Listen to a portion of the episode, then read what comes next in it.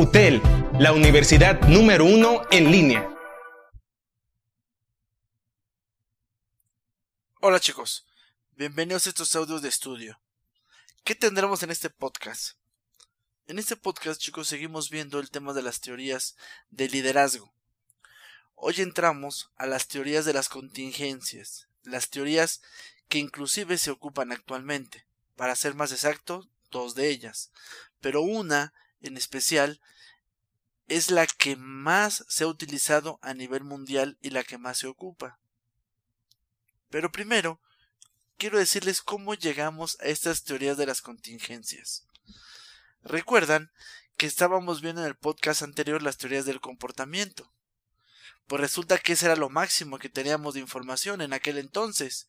En aquel entonces eran las teorías más revolucionarias. Hoy nos damos cuenta que no. Pero ¿cómo despertamos y cómo, cómo se dio cuenta los teóricos que esas teorías conductuales no eran las adecuadas? Les voy a platicar el caso de Linda Wachner. Ella, chicos, era una empresaria estadounidense. Prácticamente, este, en 1987, más o menos, o sea, por el 87-90, se convierte en directora ejecutiva de una empresa modesta, o sea, una empresa que se dedicaba a la venta de ropas. Ella vendía aproximadamente 425 millones de dólares al año. Modesta, digo, comparada con otras empresas grandes, pero ya 425 millones de dólares al año es algo, es algo considerable, aunque lo hacía con problemas.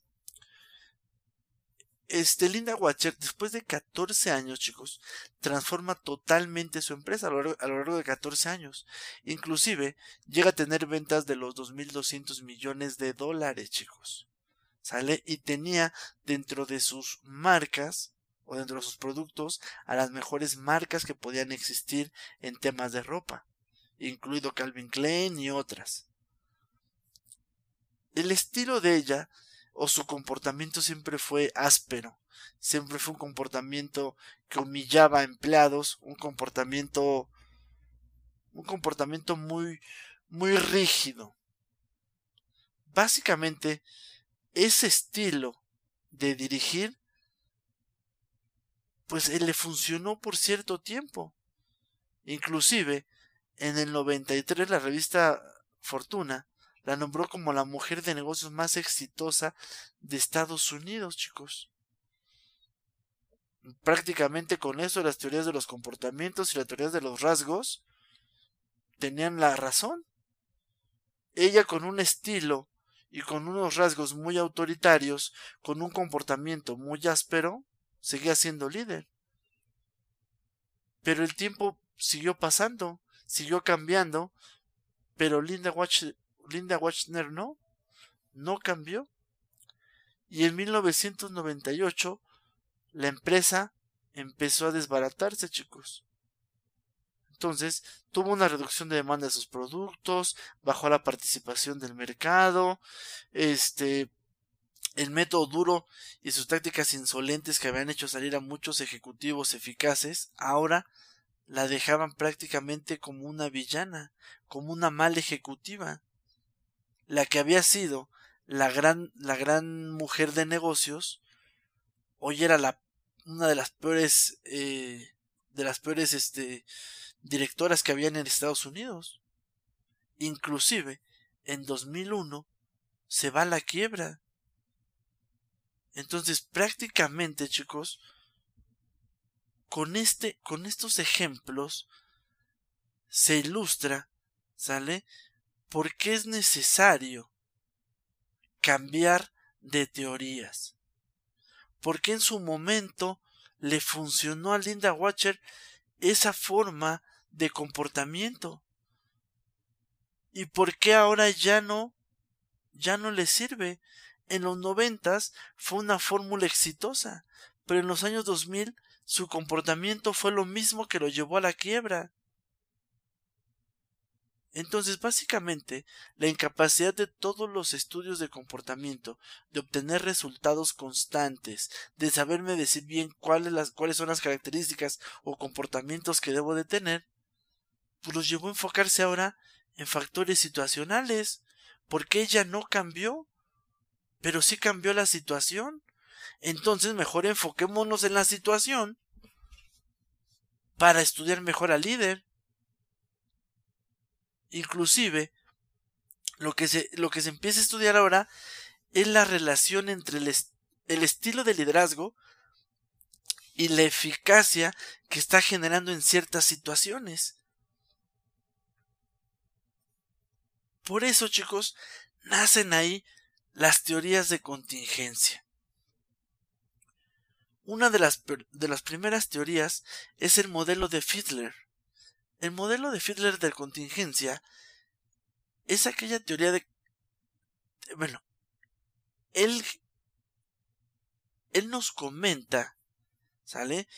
que los grupos eficaces dependen de una correspondencia o de una relación, chicos, que existe entre el, entre el estilo del trato del líder con sus subordinados y el grado en el que la situación le da el control y la influencia.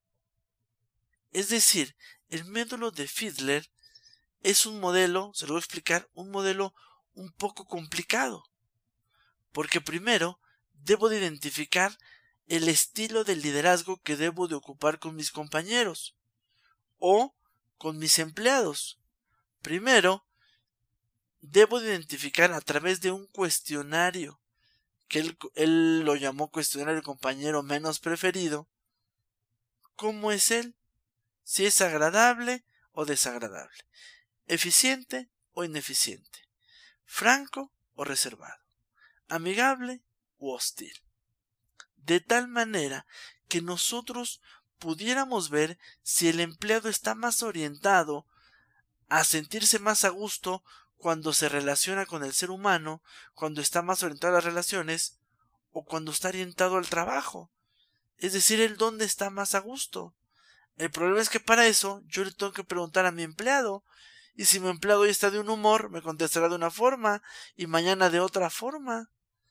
Y una vez que yo ya definí este cuestionario, eh, este, este cuestionario que me, que, me, que me dice cómo debo de tratarlo, ahora debo de definir la situación. Para Fiedler, el definir la situación, yo tenía que seguir tres pasos. Estudiar las relaciones entre el líder y mis subordinados, cómo estructura la tarea y la posición de poder que yo tengo ante ellos. Con esto, chicos, lo que buscábamos, o lo que buscaba Fiedler, es tratar de saber cómo debo, cómo estoy situado ante mis, ante mis empleados. Es decir, ¿me llevo bien o me llevo mal?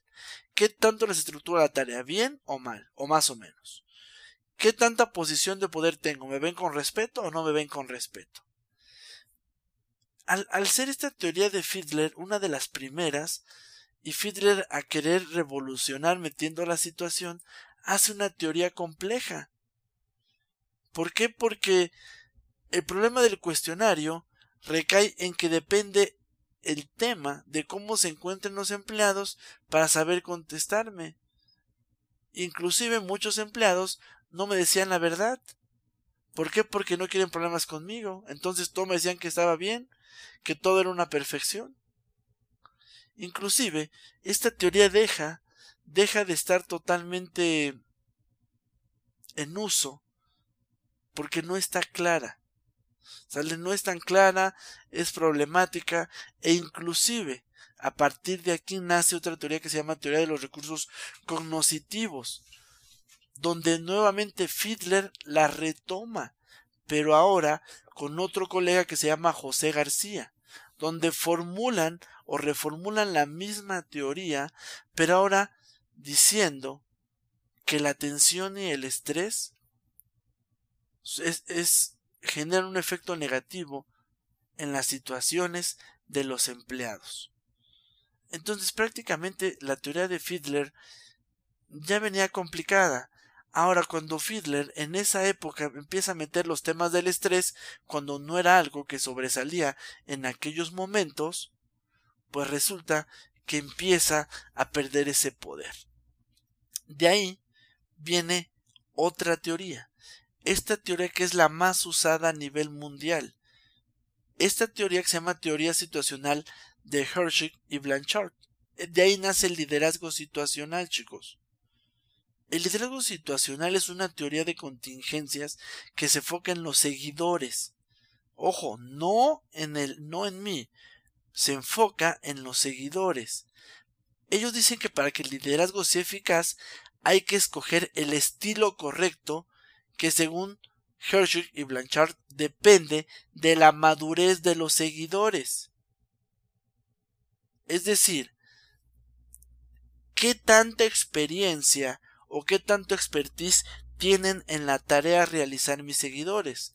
Si tienen poca experiencia, yo tendré que optar por un rol o por un comportamiento como jefe de capacitador o un estilo un poco más autócrata. Pero cuando mis empleados tienen una experiencia mediana, yo debo de optar por un comportamiento más benevolente, más bonachón.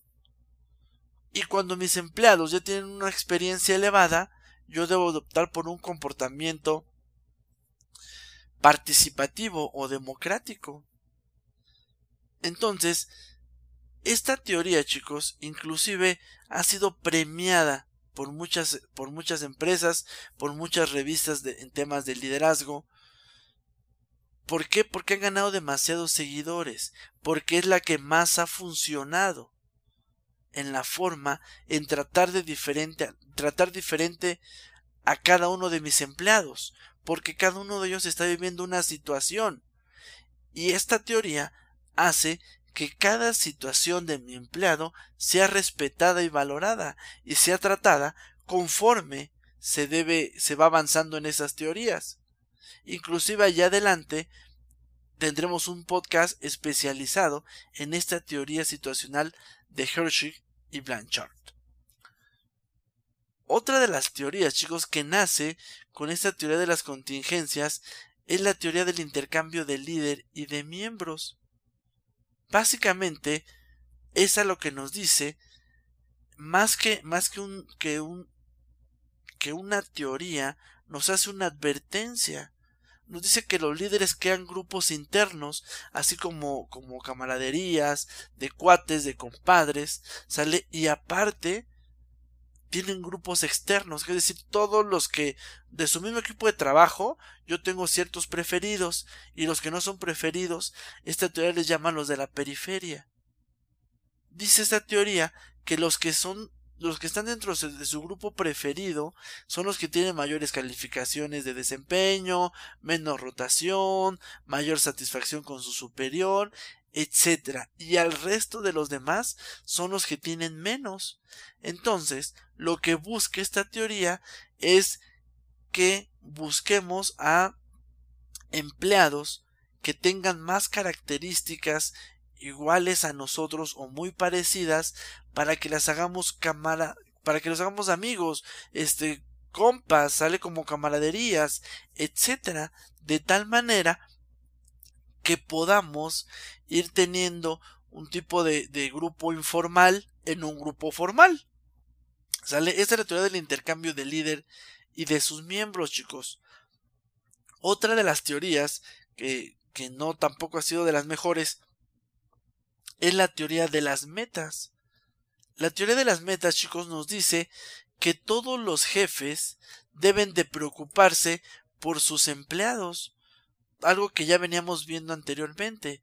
Todos los jefes deben de estar checando las metas y deben de darle todos los recursos, capacitaciones necesarias de acuerdo a la meta que tengamos.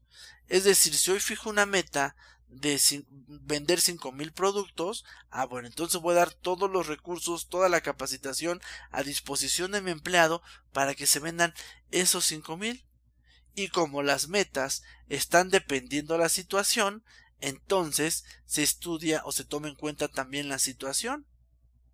¿Ya lo vieron? Hay muchas teorías, chicos, pero más esa del liderazgo situacional es la mejor que existe hoy en día. ¿Les gusta? Ahondaremos más en ella en el siguiente podcast.